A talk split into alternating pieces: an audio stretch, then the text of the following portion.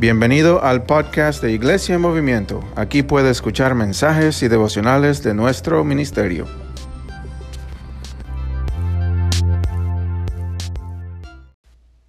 Bueno, muy buenos días. Gracias por acompañarnos esta mañana. Estamos muy emocionados que están con nosotros esta mañana y por los que nos acompañan en podcast. Estamos empezando una serie nueva que se llama Mi experiencia con Dios. Mi experiencia con Dios. Y esto viene de un pastor que se llama el pastor Henry Blackaby y su hijo Richard Blackaby. Y pueden, eh, quiero encomendar este libro que se llama Mi experiencia con Dios, lo pueden eh, encontrar en español, inglés, un libro tal vez no muy conocido, ah, ha, hecho un impacto muy grande en mi vida. Y quiero empezar que este pastor, eh, Henry Blackaby, él era pastor en California, un ministerio grande en 1970, una iglesia que estaba creciendo de 200, 400, 500 personas, pero después sentía el llamado del Señor, el llamado del Señor para ir a Canadá. Y le escribió una iglesia pequeña, empezó a orar diciendo, Señor, no sé por qué, pero sientes que me estás llamando a Canadá. Y después recibió una carta de unos hermanos de Canadá y en la carta decía, pastor, somos una iglesia pequeña de 30, 40 personas, no podemos pagarle nada, sabemos que usted es un pastor ah, con mucho fruto en California, pero Dios nos ha llamado y nos ha puesto en el corazón eh, pedirle si usted le gustaría venir a pastorear esta iglesia en Canadá. Y él puso a orar y algo increíble pasó.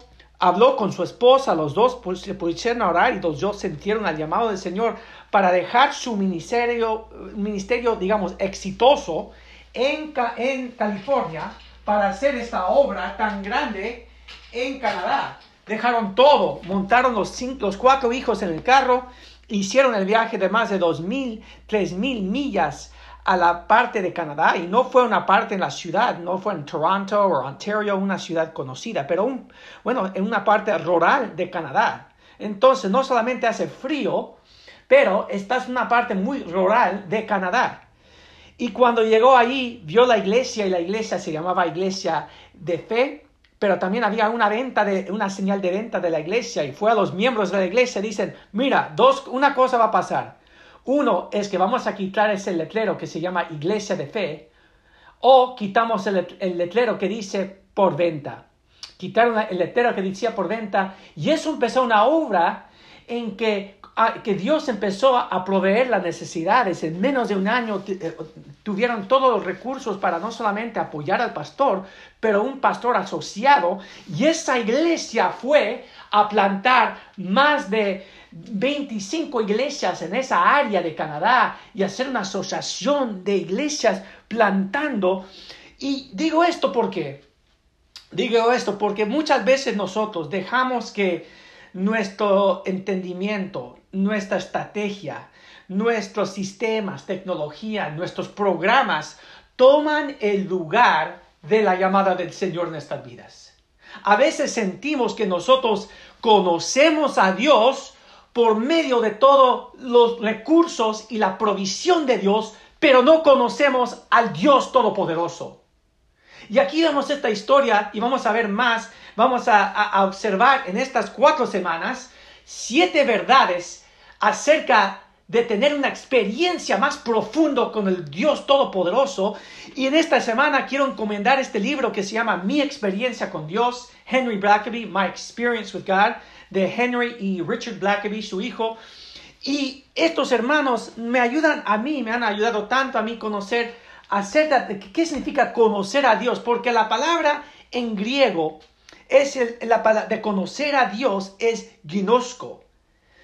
Y hay una diferencia, hermanos, muy gran, grande entre intelectualmente, eh, intelectualmente conociendo a Dios, pero nunca teniendo una experiencia, un conocimiento profundo de la persona y el carácter y la obra de Dios personalmente en tu vida. Y si tú estás aquí esta mañana y te dices, pastor, yo conozco mucho de Dios, yo he estudiado teología, yo conozco mucho acerca de la apologéutica, y, pero la pregunta que tengo para ti es, ¿cuándo la última vez que tuviste una experiencia profundo con Dios que te hizo arrodillar y decir, Dios, aquí está tu siervo, háblame. Porque la palabra gnosco en el griego es tener un conocimiento de experiencia de una persona no simplemente de información. Y hay personas aquí que atienden, escuchan a Dios, quieren que Dios les hable en la vida, quieren tener una relación dinámica con Dios, pero realmente no, no han escuchado la voz de Dios, no tienen una idea de la voluntad de Dios, nunca han tenido un, encuentro con el amor de Dios eh, de persona a persona y no tienen un sentido del propósito, la voluntad de Dios en sus vidas personales saben mucho acerca de Dios, pero realmente no saben al Dios todopoderoso de la palabra de Dios. Y es un concepto muy importante. Y vamos a estar en el libro de Juan, el Evangelio de Juan, Juan capítulo 1, versículos 45 al 50. Hay una, una historia asombrosa que me encanta acerca del discípulo, uno de los doce, el discípulo que se llama Felipe. Y Felipe fue uno de los doce discípulos de Jesucristo, nuestro Salvador. Y encontramos la historia, miren conmigo, en el libro de Juan, versículos, capítulo 1, versículo 45 al 50. Dice la palabra, y Felipe halló a Nataniel y le dijo, hemos hallado aquel de quien escribió Moisés en la ley, y también los profetas, a Jesús, el hijo de José de Nazaret. Nataniel le dijo, y de Nazaret puede salir algo bueno. Y le dijo Felipe, ve, ven y ver, ven a ver, en tu vida, cuando alguien te dice, estás atendiendo la iglesia o yo nunca he tenido una experiencia, y a veces pasamos mucho tiempo tratando de convencer los hermanos, a veces lo más importante que podemos decir es, mira, ven conmigo, ven a ver. Entonces, continuando en versículo 47, cuando Jesús vio a Nataniel, se le acercaba dijo de él, aquí tienen a un verdadero israelita, en quien no hay engaño. Nataniel le dijo, ¿y de dónde me conoces? Jesús le respondió, te vi antes de que Felipe te llamara, cuando estabas bajo la higuera. Nataniel le dijo, Rabí, tú eres el Hijo de Dios, tú eres el Rey de Israel. Jesús le respondió, ¿Crees solo porque te dije que te vi bajo la higuera? Pues cosas mayores que estas verás. Y me encanta esta historia, hermanos, me encanta esta historia en el, en el Evangelio de Juan, porque eh, se estudia mucho de los, los, discípulos y los más eh, conocidos, los tres discípulos más cercanos a Jesús, eh, Pedro, Juan, ah, Santiago, Judas, y otros discípulos, pero a veces no escuchamos mucho del discípulo Nataniel y los otros discípulos. Y me encanta que Dios menciona esta historia, que este discípulo que a veces no conocemos, que Jesús dice, yo te conozco, yo te conozco antes de que tú me conocieras a mí. Yo te conozco, Nataniel, te vi bajo la higuera. Y cuando nosotros conocemos, nos damos cuenta que Jesús que Dios Todopoderoso ya nos conoce, nos quiere usar, sabe todos nuestros errores, nuestros pecados, nuestro pasado, nuestro futuro, nuestro presente. Y todavía quiere una relación con, de amor conmigo, quiere salvarme, restaurarme, hacerme su hijo. Pues eso cambia mi vida. Y estás, estás aquí primeramente, yo te quiero decir, Dios ya te conoce. Tu pasado, tu presente y tu futuro. Y la primera verdad que vamos a ver esta mañana es que Dios está obrando en los corazones de las personas que están a tu alrededor. Dios está obrando en tu corazón. Dios está obrando en las personas alrededor de ti. Lo vemos en el ministerio de Jesucristo, cuando ministró a la mujer samaritana. Y, y cómo se asombró esa mujer que conocía acerca de su vida lo vemos cuando Dios está, Jesucristo, Dios Todopoderoso está obrando y todo lo que está pasando alrededor, Dios ya lo conoce. Juan, en el libro de Juan, el Evangelio de Juan, capítulo 4, versículos 37 al 39, dice la palabra, porque en este caso es verdad lo que dices. Jesús está hablando a la mujer samaritana.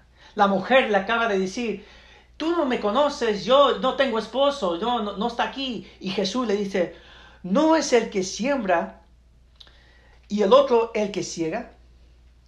Yo les he enviado a cegar lo que ustedes no cultivaron. Otros cultivaron y ustedes se han beneficiado de su trabajo. Dios, en la misma forma que conoció lo que estaba pasando en la vida de la mujer samaritana, le dice a los discípulos, miren, yo los he escogido, ustedes van a hacer la obra de Dios y ustedes van a sembrar donde no han, donde no han, no han hecho, van a cosechar donde no han sembrado, perdón. Y ustedes, yo estoy obrando todo lo que yo estoy haciendo a su alrededor. Dios está trabajando alrededor de ustedes. Dios, Jesucristo le dice a los discípulos. Y Dios está haciendo esa obra. Y eso, esta verdad es muy importante, hermanos. Juan 6, versículo 44 dice, ninguno puede venir a mí, dice Jesús, si el Padre que me envió no lo trae. Y yo lo resucitaré en el día final. Hermanos, Jesús, Dios Todopoderoso está obrando en tu corazón y en los corazones de las personas a tu alrededor. Cuando nosotros nos damos cuenta de esa verdad, y hermano, y, tú, hermano o persona que no conoces a Dios, Dios conoce tu pasado, tu futuro y tu presente, y te ama. Y esta mañana te dice, quiero hacer cosas mayores en tu vida. Y Dios, y Dios nunca nos pide cuando tú vienes a los pies de Cristo, decimos, ahora quiero hacer algo grande para Dios. Dios nunca te pide que tú sueñes algo para Él. Nunca te dice, siéntate, sueña algo para mí y después pide que yo te ayude. No, Dios ya está obrando. El modelo que vemos en, en la palabra de Dios es que cuando nosotros nos sometemos a Dios Todopoderoso y esperamos, Dios nos empieza a mostrar cómo está trabajando en los corazones y las almas de la gente alrededor de nosotros. Y nos llama a unirnos en lo que está haciendo. Es lo que hizo con Nathaniel, lo que hizo con los discípulos. Dice, sígueme, ven a ver, que te quiero usar. Y esta verdad, si tú quieres conocer a Dios Todopoderoso, es que tú te des cuenta de la verdad que vemos en la palabra que Dios está obrando en tu vida y en la vida de las personas alrededor de ti. Dios te va a usar. Tal vez tú no, tú, no sembraste, no has puesto agua, cultivado esas vidas, pero Dios ha estado trabajando allí. Dios siempre está trabajando si nosotros nos damos cuenta de lo que Él está haciendo a nuestro alrededor. La historia, tengo una historia de unos estudiantes que querían empezar un ministerio, una iglesia eh, con los universitarios y empezaron, trataron por 10 años esta iglesia de empezar un, un, ministerio a universitarios que conocieron a Jesucristo y por muchos años no pudieron encontrar este ministerio, empezarlo, hasta por fin empezaron a orar y hablaron con los universitarios cristianos que, que tenían y les dijeron a ellos, cuando Dios te hable, Pide a Dios que abre puertas en esa universidad. Y cuando Dios te trae a alguien que quiere buscar de la palabra de Dios, deja lo que estás haciendo. No atiendes tu clase, no vayas a tu salón. Comparta la palabra con esos estudiantes. Entonces estos universitarios se pusieron a orar con los líderes de la iglesia, orando de esta forma. Y en menos de una semana, estos jóvenes decían que venía un compañero del salón de clase de la universidad diciendo, mira, me está pasando esto, estoy luchando, tengo esto con mis padres, este problema financiero, esta situación. Yo sé que tú eres cristiano, háblame acerca de la palabra. Y Dios empezó a abrir puertas y estos universitarios decían, yo no sabía lo que Dios estaba haciendo en la vida de mi compañero. Yo no sabía lo, cómo Dios quería abrir esa puerta. Pero tenían que reconocer la obra de Dios porque si Dios no abre nuestros ojos espirituales, no vamos a reconocer cómo está orando en la vida de otras personas. Y tal vez estás aquí cristiano y tú quieres tener una experiencia con Dios, te quiero encomendar que primeramente ores que Dios te abre los ojos de cómo está obrando en tu vida y la vida de la gente alrededor de ti, que Él quiere usarte, abrir puertas, pero solamente Él puede quitar la ceguera que tenemos en nuestros ojos. Y Él quiere hacer una obra milagrosa en tu vida. Mira lo que dice el pastor, y nosotros tenemos que estar convencidos de su amor. Pero segundo, no solamente tenemos que estar conocidos, eh, eh, eh, convencidos del amor, pero deberás creer que Dios es un Dios de gracia y de amor. Porque como dice el pastor Blackaby, aquí una cita que quiero compartir con ustedes que dice, si su relación de amor con Dios no es como debería ser, nada más tendrá, estará en orden.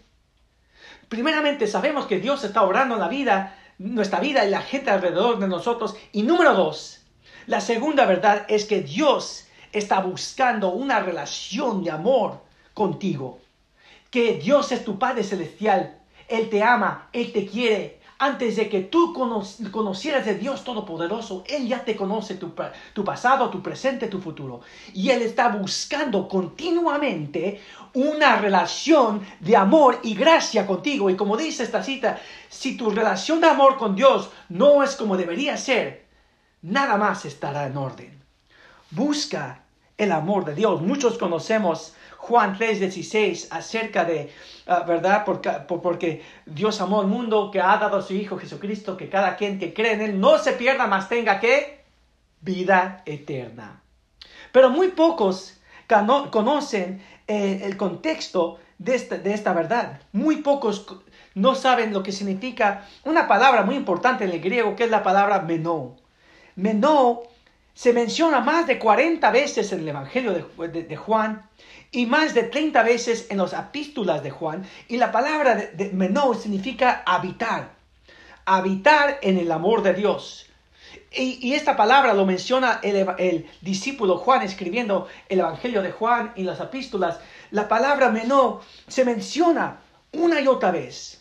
Y es obvio que Juan se llama el discípulo que Cristo amaba. ¿Por qué? Porque el discípulo Juan se enfocó en habitando en el amor de Dios, estaba sumergido conociendo el amor de Dios. Y tú no puedes conocer más de Dios si no estás habitando espiritualmente con Él. Dios usa esta palabra una y otra vez en el Evangelio de Juan. Y me encanta cuando nosotros conocemos esta verdad y conocemos la verdad de lo que Dios está haciendo. Dios eh, empieza a describir cómo nosotros podemos tener una experiencia más profunda con Dios.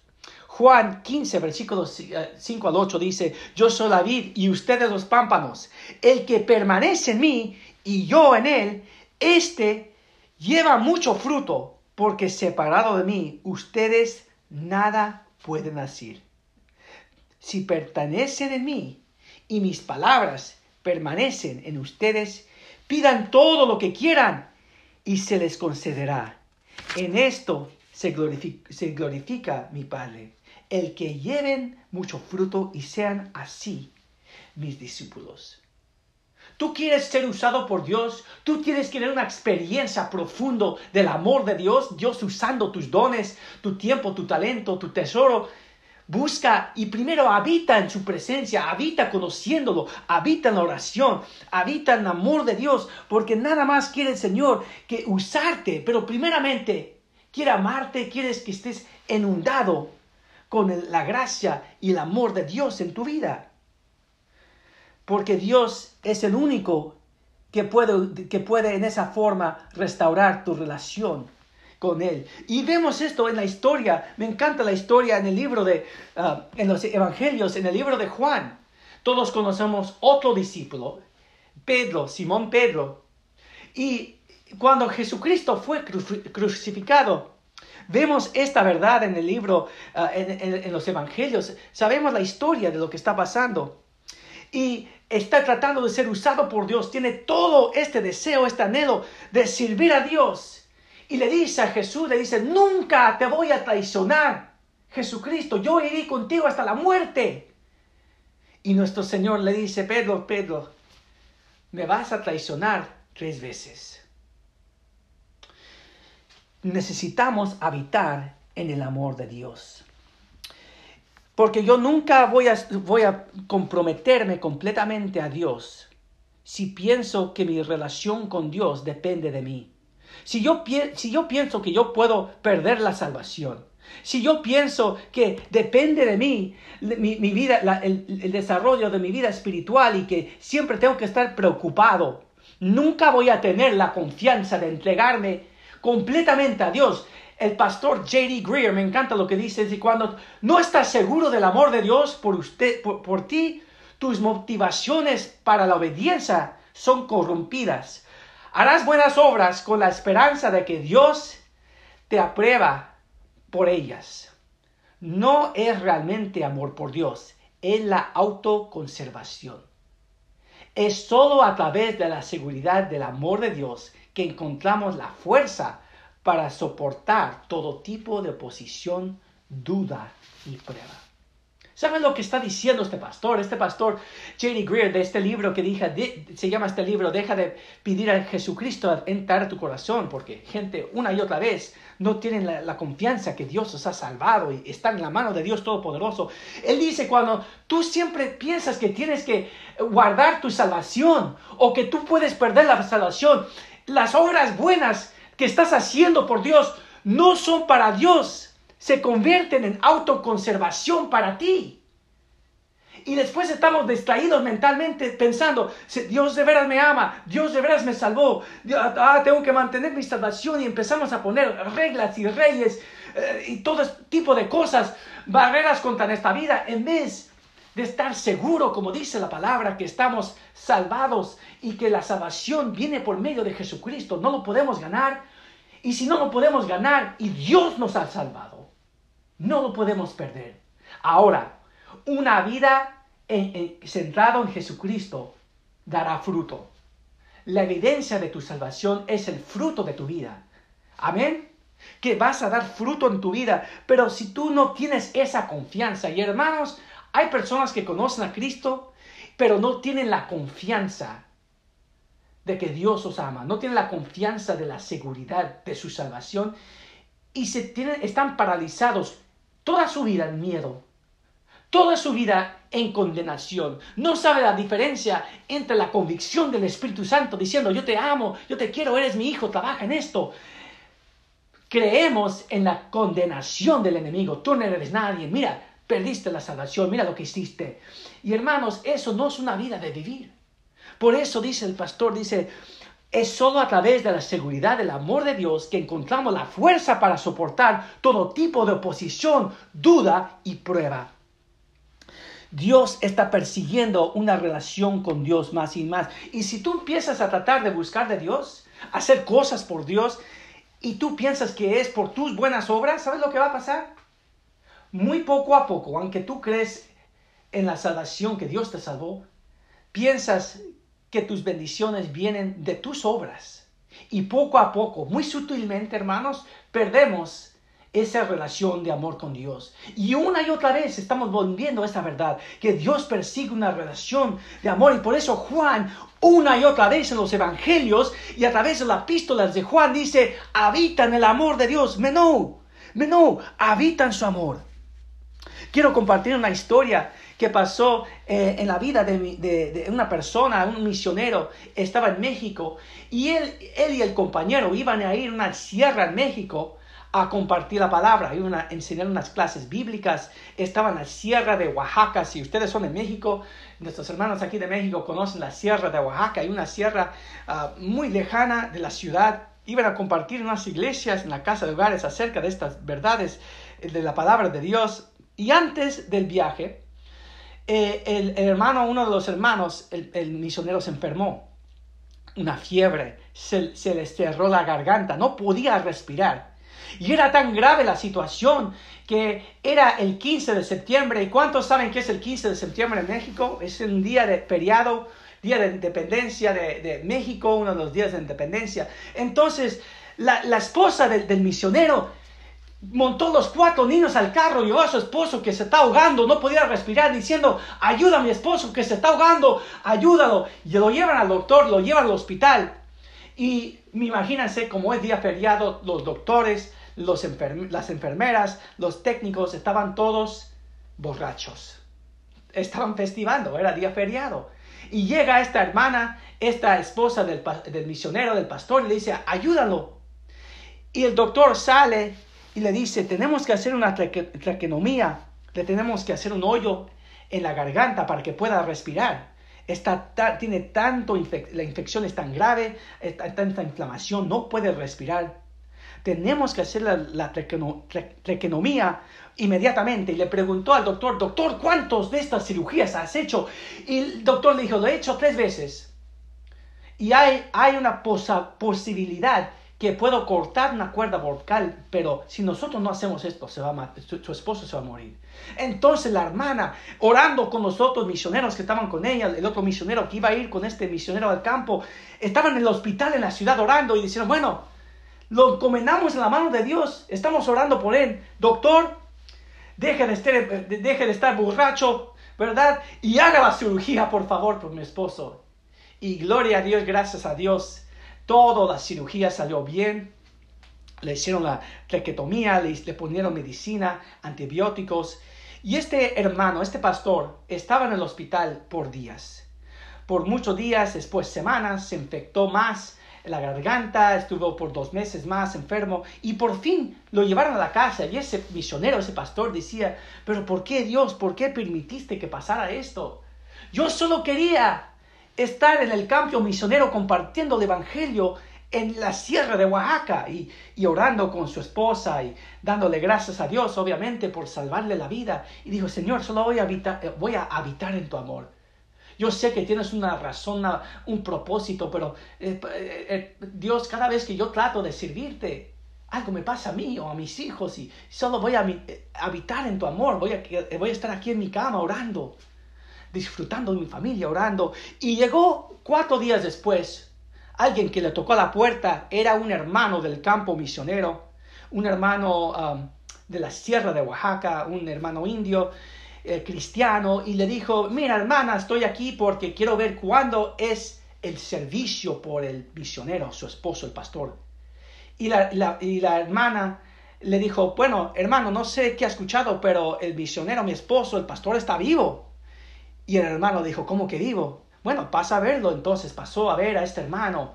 Y se le fue el color de la cara a este hermano de la sierra de Oaxaca. Dijo, pero ¿cómo puede ser? Está vivo. Dijo, bueno, y le explicó toda la situación y la cirugía. Y este hermano dijo, voy a regresar, voy a, voy a la sierra, allí a la iglesia, al pueblo, para, para hablar con ellos. Yo regreso en una semana. Entonces este hermano regresó a la sierra y en esa situación estaban orando y, todo lo que estaba pasando en esa situación, porque este hermano sintió que había hecho algo malo, este, este hermano que ahora estaba, eh, estaba en cama recuperando de esta cirugía. Y quiero regresar en este momento a la historia acerca de Pedro, el, discípulo de Cristo, que, que dijo a Jesús, Jesús, yo nunca te voy a traicionar, Jesús, nunca voy a dejarte y le dice, Pedro, me vas a traicionar tres veces, pero cuando yo te he restaurado, ministra a tus hermanos, ministra a las iglesias. Y, en Juan capítulo 20 vemos el, fin del Evangelio de, Juan. Jesucristo ha muerto, ha resucitado y ha estado visitando a los discípulos por todo, toda la área de Galilea y de Jerusalén y todo Israel. Y, y, han visto a Jesús una vez, creo, dos veces ya resucitado, pero los discípulos todavía están confundidos, diciendo, ¿qué está pasando? Vemos que nuestro Señor está resucitado, pero los discípulos están en el barco, están pescando. Simón Pedro les acaba de decir, vamos a pescar, están pescando y ven a alguien en la playa y dicen, mira, es el Hijo de Dios, es Jesucristo van a la playa y en ese, allí nuestro Señor Jesucristo tiene una fogata, tiene un fuego, está listo, están listos para cenar, tomar la pesca, cocinarlo.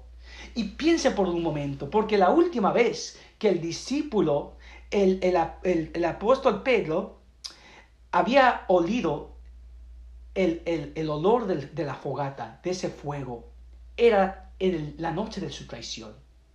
Imagínense que cada vez, tal vez tú estás en ese lugar, has, has olido algo que te, que te hace recordar un tiempo en tu vida, un perfume, un, un desodorante, un olor, y te hace recordar no solamente una etapa de tu vida, pero tal, tal vez una, la forma que estabas viviendo tu vida.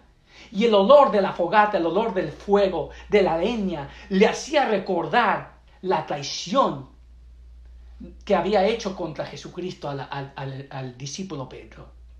Y en ese momento se sienta con él. Ahora Pedro está sentado, enfrente de él está su Señor resucitado. Y Jesucristo le dice eso, dice, cuando terminó de comer, Jesús le dijo a Simón, estamos en Juan 20, versículos 15 al 22, Simón, hijo de Jonás, ¿me amas más que estos? Y le respondió, sí, Señor, tú sabes que te quiero. Él le dijo, apacenta mis ovejas. Volvió a decirle por segunda vez, Simón, hijo de Jonás, ¿me amas? Pedro le respondió, sí, Señor, tú sabes que te quiero. Le dijo, pastorea mis ovejas. Y la tercera vez le dijo, Simón, hijo de Jonás, ¿me quieres? Dice la palabra que Pedro se entristeció de, de, la tercera vez que le dijera, ¿me quieres? Y le respondió, Señor, tú sabes todo, tú sabes que te quiero. Jesús le dijo, apacienta mis ovejas. De cierto, de cierto te digo, cuando eras más joven, te vestías y ibas a donde querías, pero cuando ya seas viejo, extenderás tus manos y te vestirán, te vestirá otro y te llevará a donde no quieras. Jesús dijo esto para dar a entender cómo, de qué muerte glorificaría a Dios. Y dicho esto, añadió, sígueme. Al volverse Pedro vio los que lo seguían, el discípulo a quien Jesús amaba. Eso es, eso es Juan. Entonces, vamos a hacer una pausa. Jesús acaba de restaurar a Pedro y le dice, tres veces me quieres. Y Pedro tres veces le confirma, yo te quiero, Señor. Y en esa cultura le preguntó tres veces públicamente al, frente de los otros discípulos para restaurar su reputación y su honra, porque los otros discípulos ah, sabían acerca de su traición y la vergüenza que traía esa traición. Entonces, es un acto de amor en una forma diciendo Jesús a Pedro, me amas, y tres veces aunque era difícil, Pedro le dice, Señor, yo te amo, Señor, te quiero. Y Jesús tres veces le dice, apacienta mis ovejas. Tienes que liderar, Pedro, tienes que pastorear. Yo te he puesto como cabeza de los discípulos para la iglesia. Pero la tercera vez dice, Señor, tú sabes, se entristeció Pedro.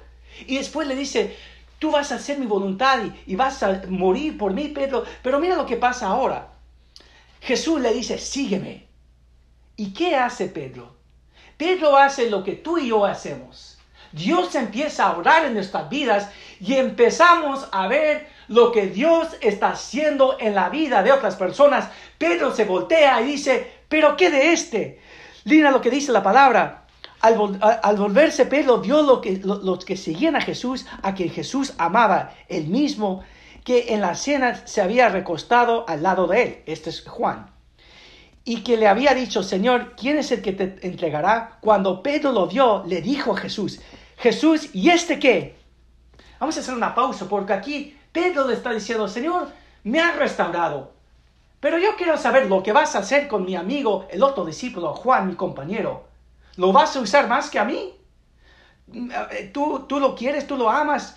Pero míralo como, cómo responde Jesús cuando eh, dice, Jesús le dijo, si yo quiero que él se quede hasta que yo venga, a ti que tú sígueme a mí.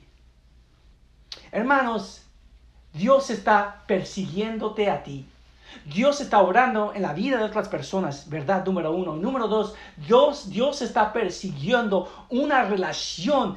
Si es Tú necesitas venir a los pies de Cristo por primera vez. Dios ya te conoce, tu presente, tu pasado y tu futuro. Acepta lo que Dios te quiere salvar. O tal vez te has alejado de Dios por un rato y estás diciendo, Señor, pero yo no sé si cómo me vas a usar. Yo he hecho tanto mal como vemos aquí en, en Pedro diciendo, yo te seguía y te traicioné. Y después Dios nos restaura, confirma su amor con nosotros. Y después nuestra propia carne, nuestra debilidad o el enemigo dice, pero ¿qué vas a hacer con él? Empezamos a comparar nuestra vida espiritual. Y hermanos, nada mata tu vida espiritual más que cuando tú empiezas a comparar tu experiencia con Dios con la experiencia de Dios con otras personas, con otros cristianos y empiezas a comparar tus debilidades con, las, con todos los talentos y todo lo que es los éxitos supuestamente de otros cristianos. Es una receta para, eh, para estar disatisfechos, estar tristes, siempre ah, pensar que es menos lo que Dios está haciendo en tu vida. Y Jesucristo rápidamente cuando ve que Pedro está haciendo esto, ¿qué le dice? Si yo quiero hacer que este hombre, Juan, mi discípulo, viva hasta que yo regrese, aquí, ¿qué te importa, Pedro? Tú enfócate en lo que yo estoy haciendo en tu vida. Te acabo de restaurar. Cuida las ovejas. Y hermano, te quiero decir a ti que Dios te tiene aquí, te quiere restaurar, te ha restaurado, está puesto en tu corazón, te quiere usar y tú estás tomando tu tiempo en este momento comparándote con tal hermano o con tal hermana y por qué el pastor no me permite hacer esto, eso, si yo lo puedo hacer mejor. Tú enfócate en lo que Dios te está llamando a ti a hacer, que Dios te use. Dios lo, Pedro lo restauró y le, restauró el amor de Dios y le dice, tú, sígame, a mí, sígame a mí, Pedro. Nunca compares, te compares a otros cristianos. Yo regreso a la historia porque eh, ah, del pastor que estaba en cama, el pastor que ese misionero que no pudo ir a ese viaje y dice voy a evitar el amor de Dios. Y después de la semana, ¿se acuerdan la historia? Viene ese hermano de Oaxaca, regresa a la puerta y le toca la puerta a la, a la esposa del pastor y dice, ya tengo una historia que contarle a usted y al pastor. Llegan dos más hermanos de Oaxaca y dice, mira, había dos americanos que estaban subiendo por, por la sierra, estaban, estaban subiendo por las montañas, llegando a nuestro pueblo, cuando salieron diez hombres con machetes a matarlos con machetes. Los asesinaron y ellos fueron contratados por los diferentes santeros y diferentes personas en el pueblo que no querían que se compartiera el Evangelio de Jesucristo. Y entonces contrataron a estos hombres y asesinaron a estos dos, estos dos americanos estos dos gringos. Y nosotros pensamos, pastor misionero, que era usted y el otro misionero. Pero nos acabamos de enterar que no eran ustedes, eran narcotraficantes, que venían a nuestra zona a vender y a comprar cocaína. Y ellos perdieron su vida en la equivocación. Y cuando el pastor escuchó eso, cuando ese misionero escuchó esa historia, empezó a llorar diciendo, ese es el amor de Dios. Dios sabía lo que iba a pasar. Y estoy aquí, en, estoy en cama, en reposo, habitando en el Señor. Y el Dios, todo, en todo este tiempo, Dios me estaba protegiendo a mí. Estaba protegiendo a mi mujer, a mis hijos. Y una y otra vez Dice, Señor, limpia mi corazón, Señor, restaura mi corazón. Y eh, eh, eh, el, libro de Ezequiel, el profeta Ezequiel en el capítulo 36, versículo 25 al 26 dice, esparceré agua limpia sobre ustedes y ustedes quedarán limpios de todas sus impurezas, pues los, los limpiaré de todos sus ídolos. Les daré un corazón nuevo y pondré en ustedes un espíritu nuevo. Les quitaré el corazón de piedra que ahora tienen y les daré un corazón sensible.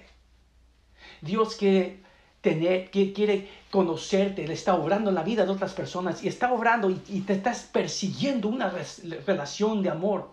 Y tal vez tú has tratado de hacer algo con Dios y Dios lo ha parado, algo ha pasado. Hermanos, Dios te está buscando el otro día estaba en la casa y yo le dije a mi papá, le dije a mi papá, a mi padre, le dije, padre, ¿cuándo te vas a quitar esa cicatriz de tu pecho? Y yo dije, ahí hay cirugías plásticas, te puedes quitar esa cicatriz. Porque mi padre tiene una cicatriz grande en su pecho. Y esa cicatriz es de ese evento, es de esa historia. Fue mi padre y otro misionero que iban a ir en ese viaje y Dios paró ese viaje, viaje misionero, por su amor y su gracia. Y yo le pregunto, padre, padre, ¿no quieres quitarte esa cicatriz? Y me dice, no, no, hijo, esta cicatriz es, es el sello del amor de Dios. Si yo tuve una duda antes, si yo tuve una duda que Dios no me amaba, que no me quería usar y estaba obrando en mi vida y la vida de otros alrededor, y cuando yo dudo, yo veo esa cicatriz eh, cerca de mi, eh, en mi pecho. Es el sello y la promesa del amor de Dios. Si su relación de amor con Dios no, no es como debería ser, nada más estará en orden. Entonces, hermanos, hemos visto esas dos verdades y quiero encomendar este libro otra vez. Se llama Mi experiencia con Dios del hermano Blackaby. Cómprenlo, tenemos unos libritos aquí que queremos compartir con ustedes. Y yo les animo porque queremos conocer a Dios en varias formas. Dios se demuestra por sus nombres. Dios en el Antiguo Testamento, y tal vez lo que tú necesitas este día es conocer los nombres de Dios. Miren en las pantallas, aquí vemos los nombres de Dios en la forma que Dios se ha revelado a su pueblo. En el Antiguo Testamento y en el Nuevo Testamento dice, yo soy El Shaddai. Dios Todopoderoso, yo soy Elohim, el Dios que está en control, yo soy Dios Shaham, el Dios presente, yo soy Dios Kadosh, Dios Santo, estos son nombres en el hebreo de Dios. Yo soy Jehová Shalom, el Dios de paz. Yo soy Jehová Jireh, el Dios de provisión. Yo soy Adonai. Yo soy eh, Jehová Nisi, el Dios que ve, y todos los nombres que ven en la pantalla. Y tal vez uno de estos nombres tú necesitas tener una experiencia con Dios personal. No solamente conocer el nombre, pero de veras tener una experiencia. Para mí, los tres nombres que yo quiero conocer de Dios y estamos buscando de Dios en esta temporada de iglesia, primeramente es, dice Mateo 9, que es el Señor de la cosecha. Que es Dios el que va a crecer esta iglesia que estamos plantando. Dios, aunque nosotros no hemos sembrado y otros han sembrado, Dios es el Señor de la cosecha y Dios dice, ora al Señor de la cosecha y estamos orando y yo quiero que conocer al Dios como el Dios de la cosecha, ver almas perdidas conociendo a Cristo. Yo quiero conocer a Dios como consejero admirable. Consejero admirable. Isaías 9:6 dice que Dios Todopoderoso es el maravilloso consejero, el consejero admirable. Número 3, yo quiero conocer yo personalmente más y más Dios el que provee. Jehová Jireh. Génesis 22, 14 dice, y en Éxodos que conocieron a Dios como el Dios que está proveyendo todas nuestras necesidades. Que todo provee de Dios. Vamos a orar esta mañana. Que conozcamos que Dios está obrando la vida de las personas alrededor. Y número dos, que de veras busquemos y habitemos más en el amor de Dios para que nos pueda usar más y más. Y conozcamos no solamente acerca de Dios, no son, solamente acerca de teología o la tecnología o todos las, los diferentes programas que hay en la iglesia, pero de veras conozcamos a Dios profundamente en esta temporada. Oren conmigo. Padre Santo, te damos gracias por este tiempo. Te damos gracias por esta prédica, por este libro que vamos a, estudiar juntos, mi experiencia con Dios, de el pastor Blackaby. Señor, yo pido que esta, esta, esta serie de sermones sea un ánimo a cada persona en este lugar te damos gracias que tú nos amas. Te damos gracias en la forma que estás trabajando la vida alrededor de nosotros. Señor, no queremos ser igual. Transfórmanos. En el nombre de Jesucristo, dijo el pueblo de Dios. Amén.